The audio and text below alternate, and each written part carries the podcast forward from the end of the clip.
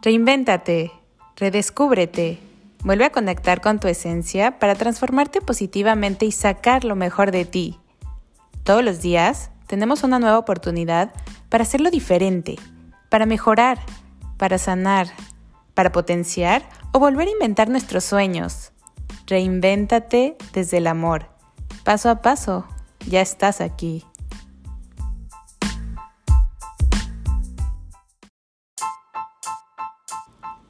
Reinvéntate, redescúbrete, vuelve a conectar con tu esencia para transformarte positivamente y sacar lo mejor de ti.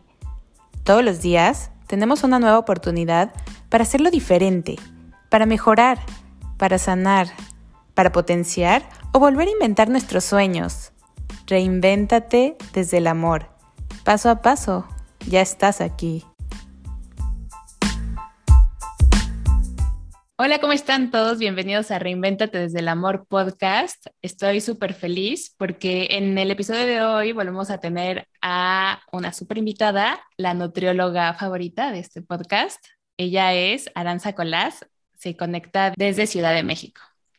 Aranza Colás, licenciada en Nutrición y Ciencia de los Alimentos, educadora en diabetes, especialista en nutrición vegetariana. En esta ocasión hablaremos de los mitos, de toda la falsa información qué hay detrás de una alimentación vegetariana. Y con esto queremos aclarar, por favor, que no queremos convencer a nadie de que se vuelva vegetariana o vegano. Aclarado esto, entonces, ahora sí, bienvenida Aranza, gracias por acompañarme en este episodio. Muchas gracias por invitarme, estoy súper emocionada porque este tema me apasiona muchísimo y pues qué mejor que estar de invitada para hablar de esto. Claro que sí, muchísimas gracias Aranza. Y bueno, para comenzar me gustaría recordar que en nuestro episodio que habíamos tenido con Aranza, el episodio número 3 del podcast, hablábamos sobre una alimentación adecuada, más allá de las preferencias en el tipo de alimentación vegetariana, omnívora, vegana y demás, lo realmente importante es que una alimentación sea completa. ¿Correcto, Aranza? Sí, justo parte de las características, si recuerdan ese episodio, bueno, una es justo que sea completa, o sea, que incluya de los distintos grupos de alimentos, que siento que justo cuando hablamos de tal vez alimentación vegetariana y omnívora, sí puede llegar a haber un poquito de confusión, pero yo espero que terminando el episodio ya no exista esa confusión. Súper aclarado, perfecto.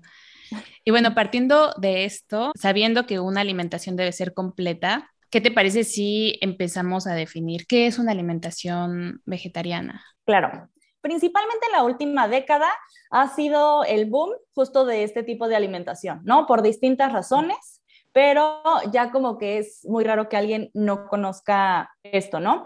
Para los que no lo saben, como tal, una alimentación vegetariana es aquella que excluye pollo, carne, pescado, o sea, en sí como tal las carnes. Y dependiendo de lo que incluye o si hay un poquito más o otros alimentos excluidos, ya va a tener como distinto nombre o la clasificación como tal. Y aquí también creo que es importante porque siento que hay un poco de confusión en cuanto a alimentación vegetariana y vegana.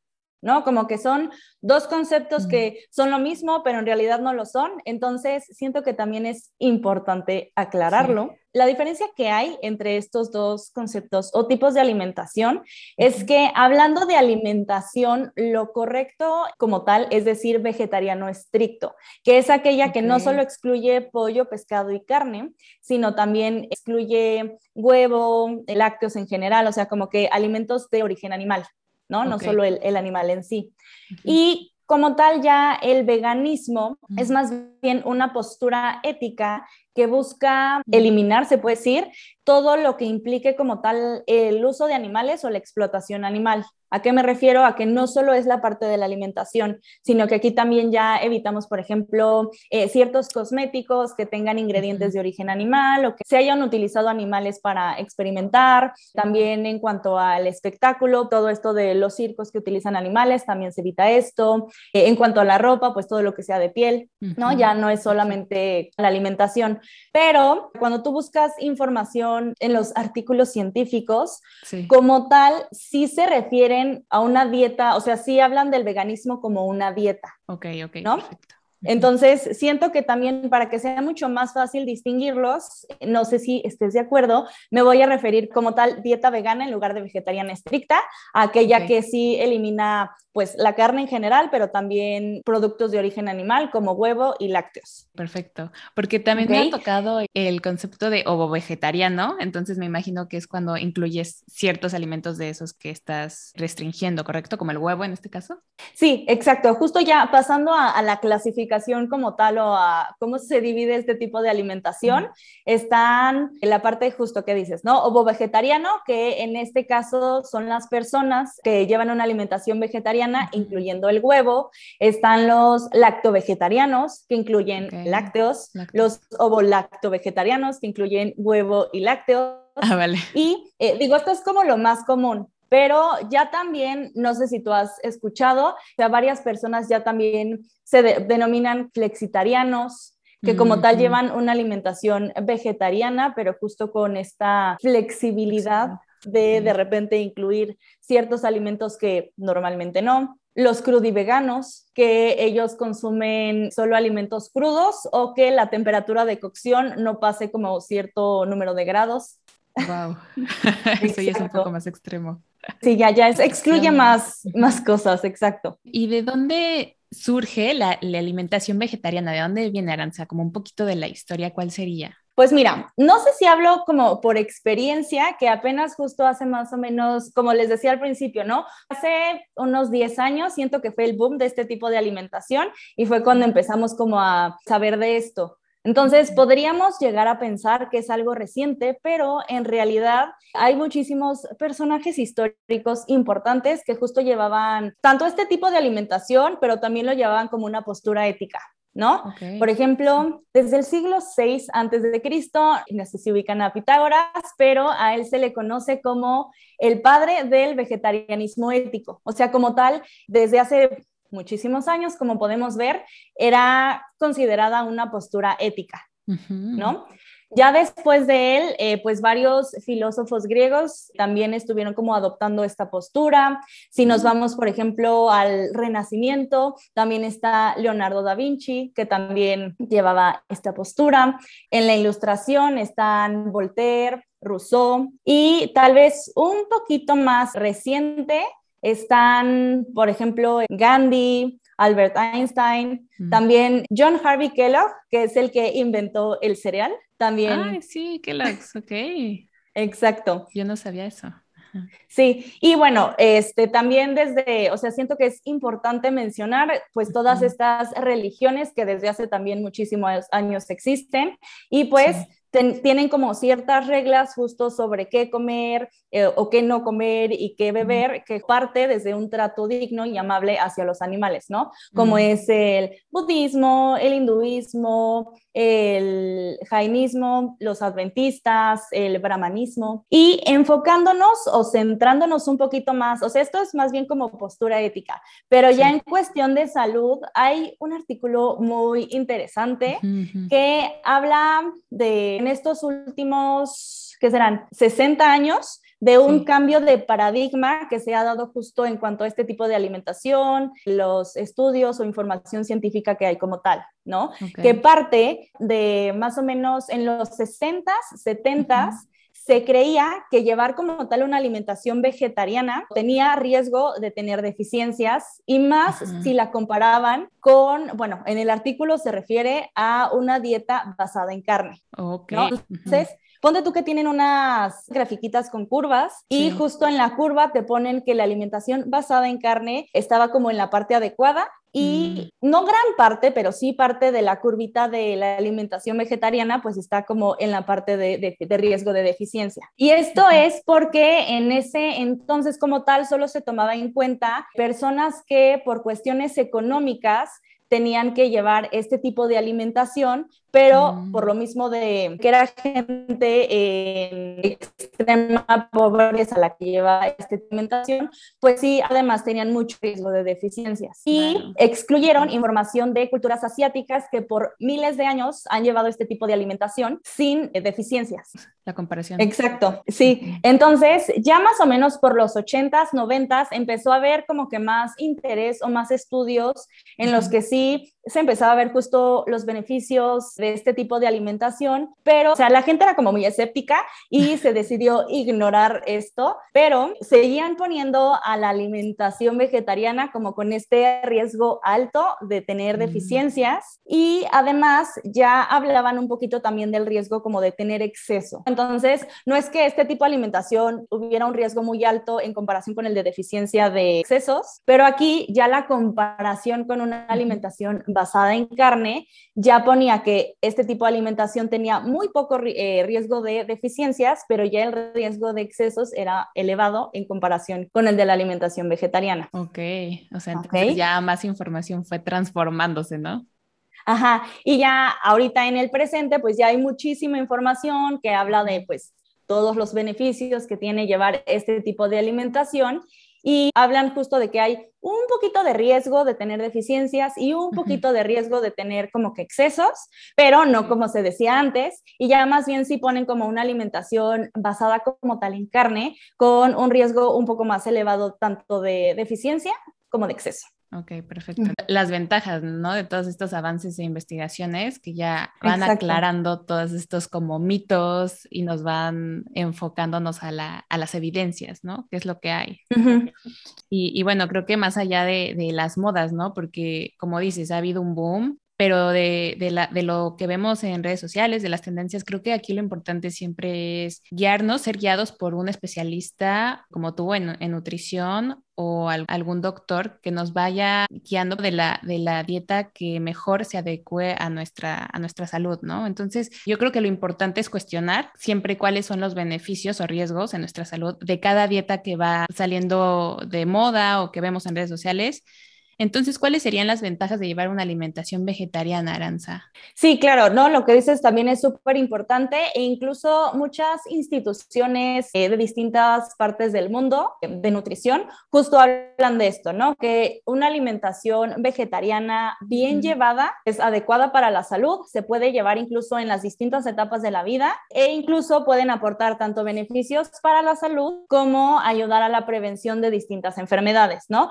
Pero creo que algo que mencionaste y que también mencionan en todos estos pues, artículos como tal, es justo esta parte de llevar este tipo de alimentación de manera adecuada. Y bueno, hablando en general, este tipo de alimentación puede ayudar a prevenir distintas enfermedades como enfermedades cardiovasculares, hay menor riesgo de tener hipertensión, menor riesgo de también desarrollar diabetes tipo 2, también hay como que un factor protector, por así decirlo, en cuanto al cáncer, principalmente cáncer eh, gastrointestinal, que esto se debe principalmente por el aporte de fibra que tiene este tipo de alimentación. Y, por ejemplo, ya como tal, en el tratamiento de diabetes tipo 2 también se ha visto que llevando este tipo de alimentación nuevamente de una manera adecuada, hay muy buen control de la glucemia, que es la glucosa en la sangre creo que es importante también mencionar eh, como beneficio que es una alimentación amigable con nuestro planeta.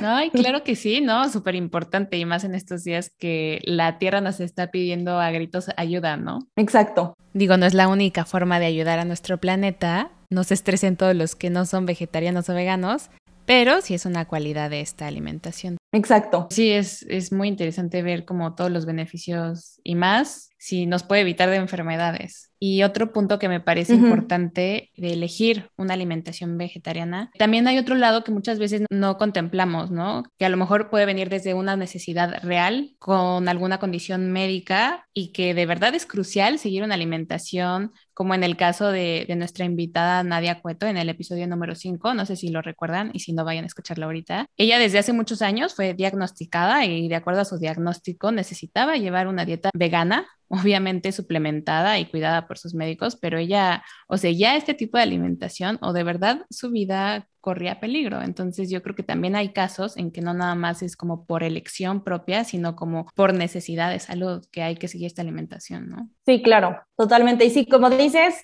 ya escuché este capítulo, si no lo han escuchado, vale muchísimo la pena. Muchas gracias, Aranza. Y bueno, me parece que sobre este tipo de alimentación vegetariana, pues como decías, ¿no? Como ya tiene mucha historia, hay conceptos que podemos volver a aprender con información fidedigna. Eh, podemos igual ir mencionando como conceptos en donde creo que hace falta como un poquito más de educación. ¿Qué te parece, Aranza? Por ejemplo, eh, la primera sería que al eliminar ciertos alimentos de nuestra dieta, entonces vamos a sufrir deficiencias como por ejemplo la leche de vaca. Si dejo de tomar, ya no voy a obtener el calcio que necesito. O otro ejemplo es la, carne roja, ¿no? ¿De dónde voy a sacar el hierro suficiente?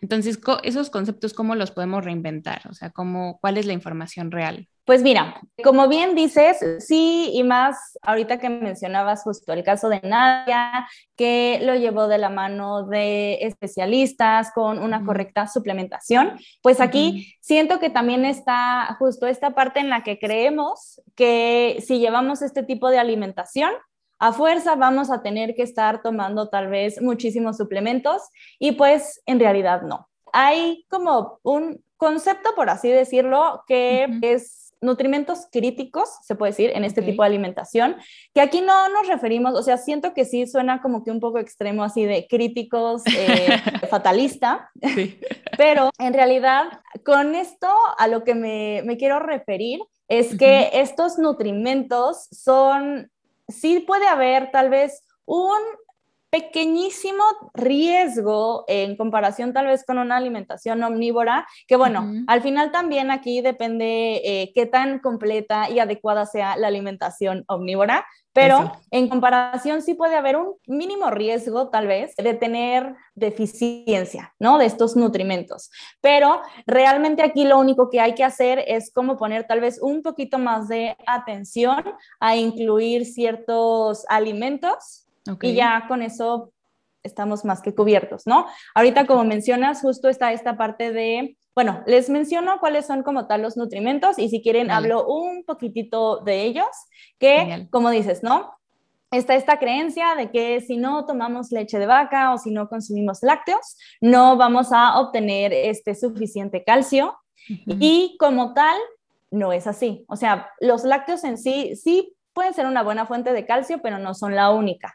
Entonces, Aquí, por ejemplo, en una alimentación lacto-vegetariana, pues se siguen incluyendo lácteos, ¿no? Entonces, aquí también va a influir muchísimo qué alimentos estés incluyendo y cuáles no estés incluyendo. Pero hablando ya de una alimentación que tal vez no incluye lácteos, o sea, tal vez vegetarianos estrictos, algunas buenas fuentes de calcio pueden ser el tofu, ¿no? Que también es un alimento que se incluye qué rico. Comúnmente en, en cantidades suficientes. Eh, está, por ejemplo, el brócoli, me el kale, las almendras, el ajonjolí. Por ejemplo, las leches vegetales, que aquí sí va a ser muy importante que sean comerciales, ya vienen, aquí por lo menos en México, hay algunas marcas que sí, te ponen como 35% más calcio que la leche de vaca, ¿no? Que al final también van a ser una muy buena fuente de calcio. También están las naranjas, están los higos. Entonces, aquí nada más lo que tenemos que cuidar pues sí estar incluyendo estos alimentos y hablando también en específico, o sea, de aquí como alimentos típicos mexicanos, están, por ejemplo, todos los productos de maíz que pasan por un proceso de nixtamalización, son productos que son buena fuente de calcio y también pueden ser algunas leguminosas como los garbanzos o los frijoles. Excelente, qué rico. Pues aquí en este ejemplo ya tenemos muchísimas opciones, muchísimas alternativas y no solamente cerrarnos a con la leche obtengo mi calcio que necesito, sino hay más opciones, ¿no? Exacto. Entonces aquí justo, ¿no? Lo único que es importante es sí como que poner atención a estar incluyendo estos alimentos diario. Obviamente no todos, pero pues sí los que se puedan. Exacto. Luego también otro ejemplo que mencionaste fue justo la parte del hierro, que aquí como dato curioso, se ha visto que personas que llevan una alimentación vegetariana Incluso llegan a consumir más, hierro, que personas que llevan una alimentación omnívora. El único inconveniente aquí es que por la cantidad de fibra que tiene este tipo de alimentación y el tipo de hierro en sí, la capacidad de absorción es menor en estos mm. alimentos que la carne, por ejemplo. Okay. Pero aquí también es muy sencillo. En general, las verduras, por ejemplo, de hoja verde y las leguminosas van a ser fuentes ricas en hierro. Y aquí lo que se recomienda es, por ejemplo, en el caso de las leguminosas, dejarlas remojando una noche antes para eliminar antinutrientes, se les llaman, que son los que luego impiden la absorción del hierro y también mediante la cocción se eliminan otros antinutrientes, entonces esto va a mejorar la absorción de hierro y además mezclar alimentos ricos en hierro con alimentos ricos en vitamina C va a hacer que ese hierro se pueda absorber hasta tres veces más. Ok, excelente. Entonces podemos como potenciar digamos, la función sobre cada alimento y las combinaciones, ¿no? Exacto. Y digo, eh, por lo menos aquí en México yo me imagino que esta combinación se hace porque una fuente de vitamina C es el limón y pues quien no le echa limón a todo, ¿no?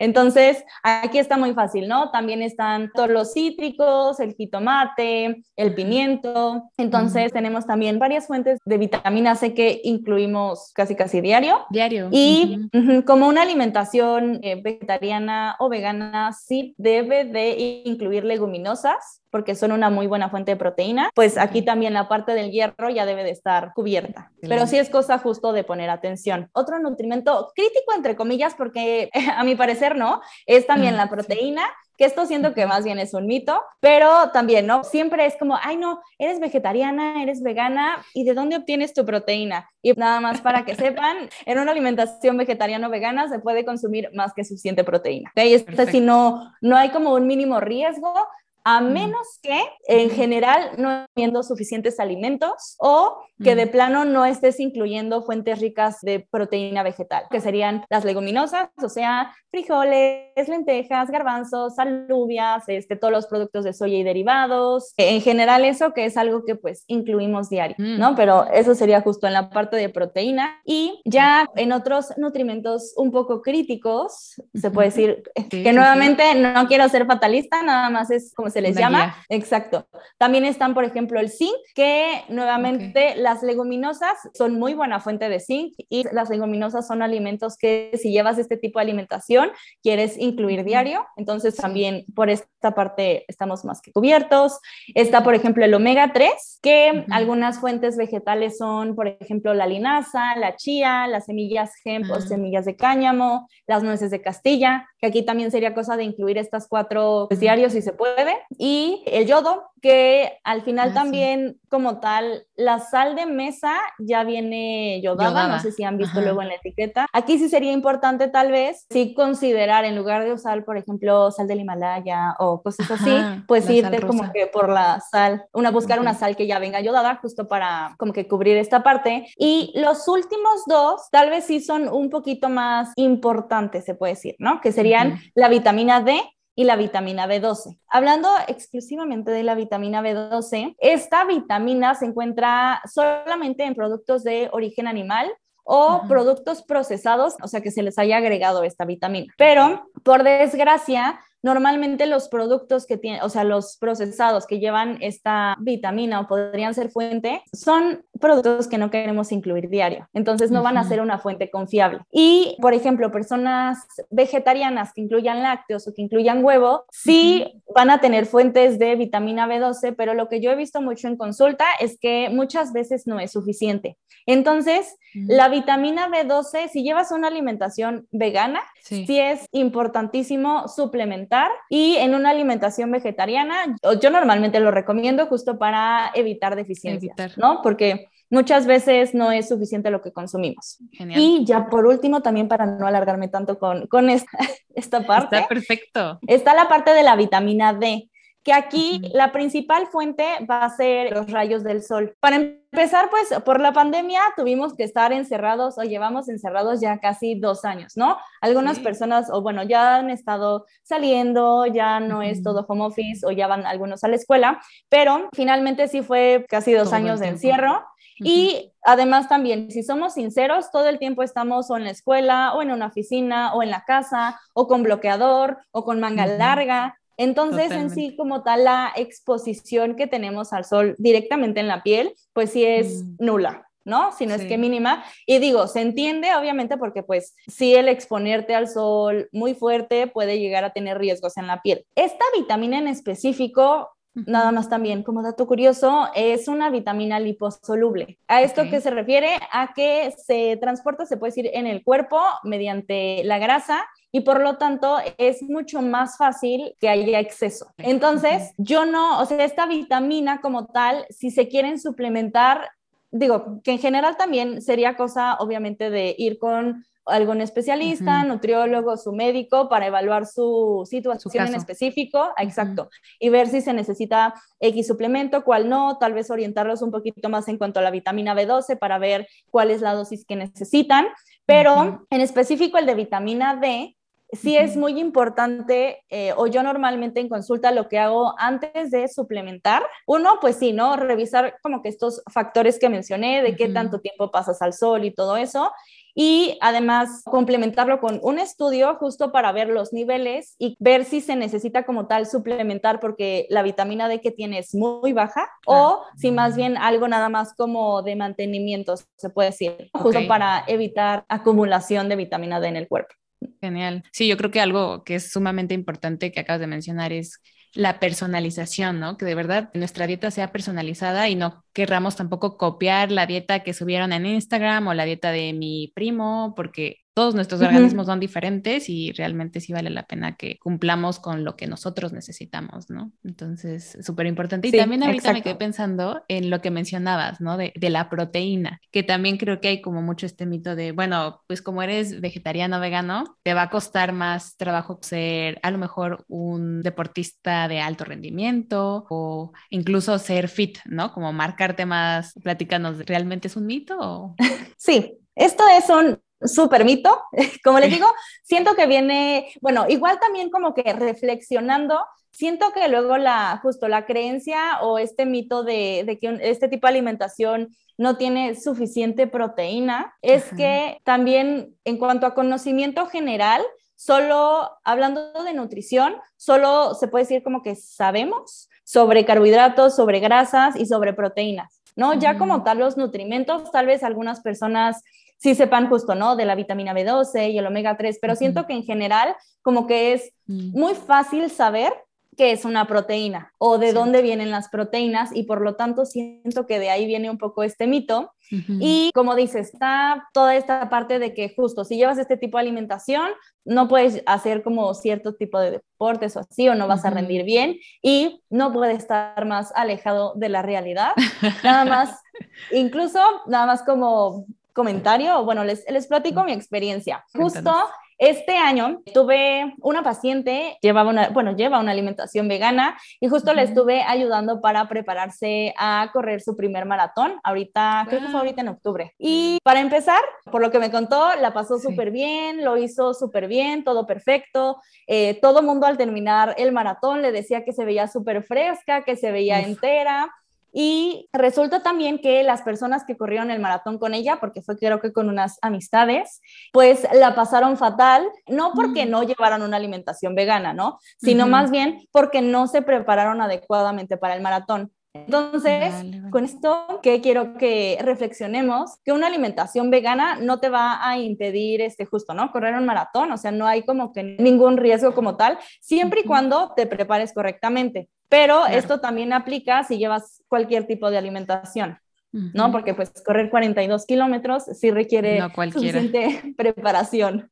Sí, energía. Exacto. Y también este año le ayudé a una amiga que no era vegana, sino era, bueno, lleva una alimentación vegetariana. Hizo un, triatlón y también todo perfecto. Entonces sí, esta alimentación no es un impedimento para que hagan el ejercicio que les guste. Claro, no, al contrario, de hecho, pues también tiene, tiene beneficios, ¿no? Oye, ¿y con qué otros mitos te has topado durante tu carrera como especialista en alimentación vegetariana, Aranza? Pues mira, como tal, los típicos que ya mencionamos ahorita, ¿no? Y pues también toda esta parte de, por ejemplo, ¿no? Niños o mujeres embarazadas mm, no pueden mm. llevar este tipo de alimentación, que esto es falso, como les dije al principio, varias instituciones de nutrición en el mundo dicen que siempre y cuando la alimentación sea adecuada, de la mano con un profesional, este tipo de alimentación se puede llevar perfectamente bien en cualquier momento de la vida. Etapa, perfecto. Y, ah, bueno, y uno muy común también es, hay muchísima preocupación alrededor del consumo de productos de soya. Oh, ok, sí, que es mala o algo así, he escuchado. Ajá, sí, dicen, ¿no? Que es muy mala, que provoca no sé qué, tantas cosas, pero no, Digo, a menos que, por ejemplo, ¿no? Literal, lo único que consumas en tu vida sean soya, pues ahí sí. Pero si llevas una alimentación variada suficiente e incluyes productos de soya, no debe de haber ningún problema. No, por supuesto, hablando en general, casos en específico en los que sí se tiene como que evaluar esta situación, pero hablando un poquito en general, el consumo de soya está bien. Excelente, qué tranquilidad, porque nunca había escuchado hablar mal de la soya y ahora encuentro como cada información que digo, ¿será verdad? ¿Será mentira? Mejor me pongo a investigar bien. No en redes sociales.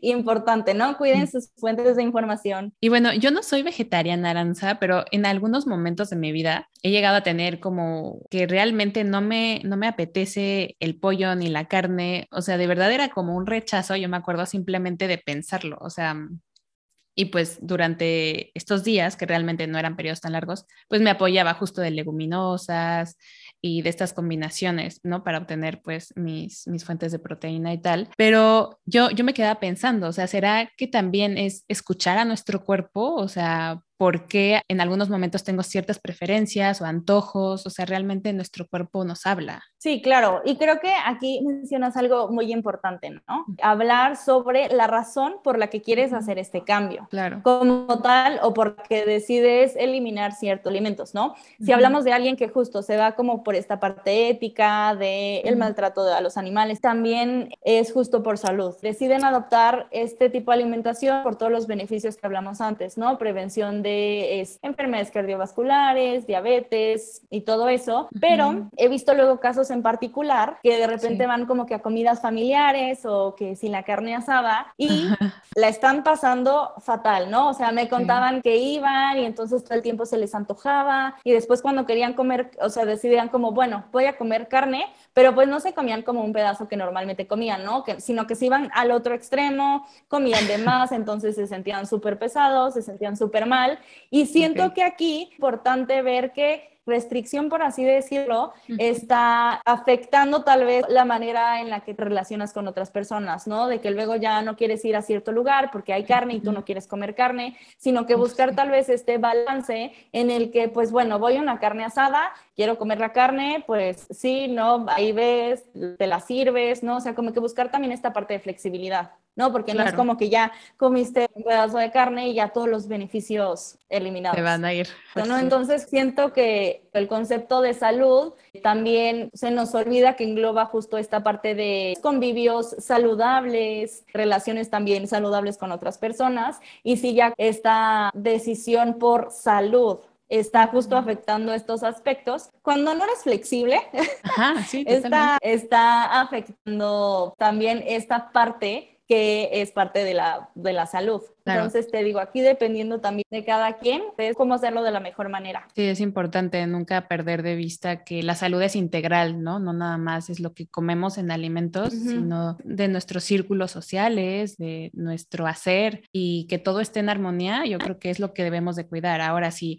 empezamos a notar que la comida nos está controlando los demás círculos de nuestra vida, pues entonces es momento como de parar para saber redireccionar nuestra dieta o nuestras conductas para precisamente no caer en estos extremos que no son sanos, ¿no? Y digamos, Aranza, si ya decidí a comenzar una alimentación vegetariana y voy a consulta contigo, ¿qué puedo esperar de esta transición? O sea, los cambios que necesito hacer son de un día para otro o cómo es este proceso? Pues mira, aquí este proceso o esta transición sí va a ser súper, súper, súper individual. He tenido este, casos en los que incluso llegan conmigo, decidieron, por decir, el lunes decidieron que iban a hacer la transición, el martes eliminaron todos estos alimentos y el miércoles tuvimos consulta nada más como para ver cómo pueden llevar este tipo de alimentación de una manera adecuada y todo perfecto, ¿no? No tuvieron ningún problema, se sintieron súper bien, va. Pero he tenido también casos en los que la transición puede ser un poquito más lenta porque al final también va a influir muchísimo cómo era tu alimentación antes de hacer esta transición. Como les decía,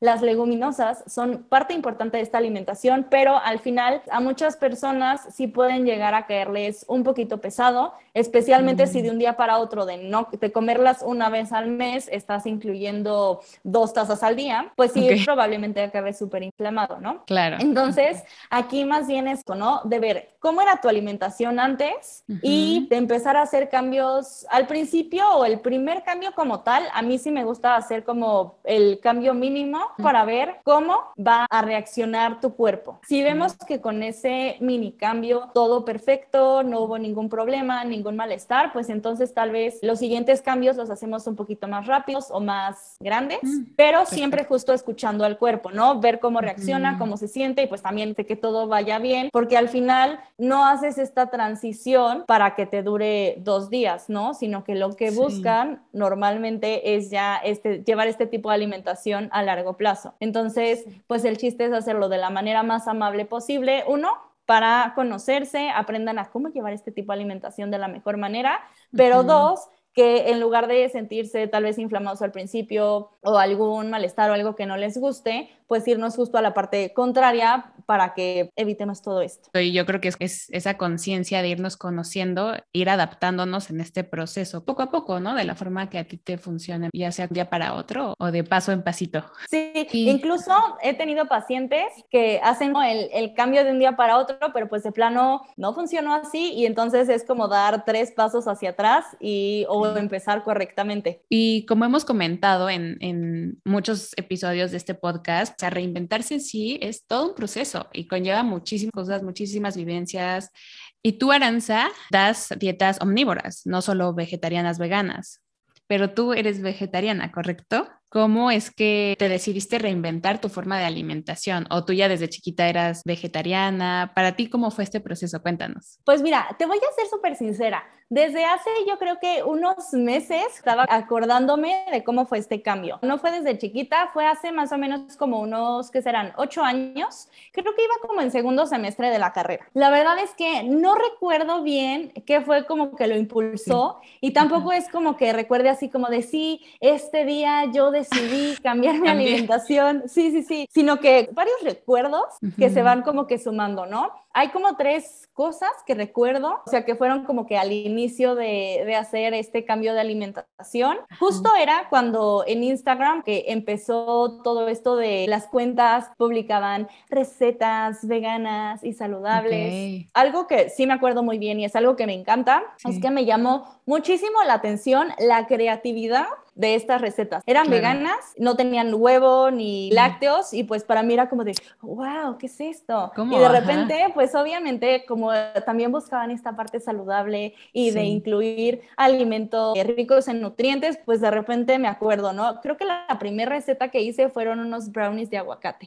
me acuerdo que estaba en clase de bioquímica metabólica. Ah, eh, justo antes de empezar y de repente me encontré la receta y fue como, necesito hacerla. Por supuesto, mi mamá me dijo que estaba loca, que ella no iba a comer eso, entonces me los tuve que comer yo solita. No quedaron obviamente tan lindos como en la receta y la foto, pero sabían buenos, no sabían mal. Y justo, pues obviamente como ya estaba eh, estudiando nutrición, pues me llamaba todo esto de la parte de la salud y así. Entonces me puse a, a investigar y como también fue el boom de llevar una alimentación vegana, que digo, aquí me acuerdo, ¿no? Lo promovían principalmente para pérdida de peso, pero a mí lo que me llamó la atención es toda esta parte del el maltrato animal, ¿no? Como que cosas que en 18 años no me había cuestionado y de repente sí fue como me cayó el 20. Tampoco te puedo decir si la transición la hice de un día a otro, pero pues sí ha sido un, un proceso de, de muchos años. ¡Wow! ¡Qué bonito! Que realmente cada historia es diferente, pero pues volvemos al, punto central, ¿no? Lo, importante es que tú te sientas bien con tu alimentación y te haga sentido en todos los aspectos. Está padre que justo por la creatividad nace en ti como esa curiosidad y, y has encontrado como un mundo que ha sido un estilo de vida, ¿no? Sí, exacto. Oye, ¿y qué le dirías a todas las personas que en este momento están pensando si cambiar su tipo de alimentación, pero a lo mejor tienen mucha presión, como decíamos, ¿no? Por otras personas sobre los mitos que platicamos. Lo más importante que deben de hacer como primer paso es definir la razón por la que quieren hacer este cambio. Distintas razones, pues por cuestiones éticas, por cuestiones también medioambientales y también está por esta parte la salud, que como les platicaba, hay a personas que tal vez el extremo de eliminar por completo, lejos de ayudar a su salud, pues acaba tal vez perjudicando un poquito toda esta parte social. Pero siento que una vez que tienes ya como que definida la, la razón por la que lo vas a hacer, siempre súper importante, creo que lo mencionamos a lo largo de todo el, el episodio, buscar fuentes confiables de información. Y esto lo digo principalmente porque como les platicaba, o lo que yo recuerdo de cuando yo decidí hacer este cambio, sí se promovía esta alimentación eh, para pérdida de peso, ¿no? Entonces al final el hacer este cambio por eso pues no es algo sostenible y lejos de ayudarte siento que incluso puede perjudicarte. Una vez que lo hagas por las razones que tú consideres correctas y busques toda la información de fuentes confiables, no es porque yo sea nutrióloga, pero, Sí, por lo que he visto en consulta, nunca está de más, o sea, no necesariamente tienes que ir a consulta de nutrición o con tu doctor durante todo el año, pero sí, como ir a consulta de nutrición, a evaluar como que tu caso en específico, eh, ver qué es lo que tú necesitas, ver si de verdad la información que encontraste, si es actualizada, ver en qué cositas tal vez podrías mejorar, todo para que esta alimentación sea no a largo plazo. Yo siento que cuando haces, por ejemplo, por cuestiones éticas, por los animales, de nada sirve que hagas esta alimentación, pero no la lleves correctamente, porque lo único que vas a hacer es que pues vas a tener tal vez más riesgo de deficiencia, te vas a sentir mal y al final, pues una persona que no se encuentra bien, tal vez no puedas ayudar como te gustaría, ¿no? Entonces siento que también el hacerlo de manera correcta, de manera completa, hace que tú te sientas bien y pues que también esta parte de tu lucha contra el maltrato animal sea de una mejor manera.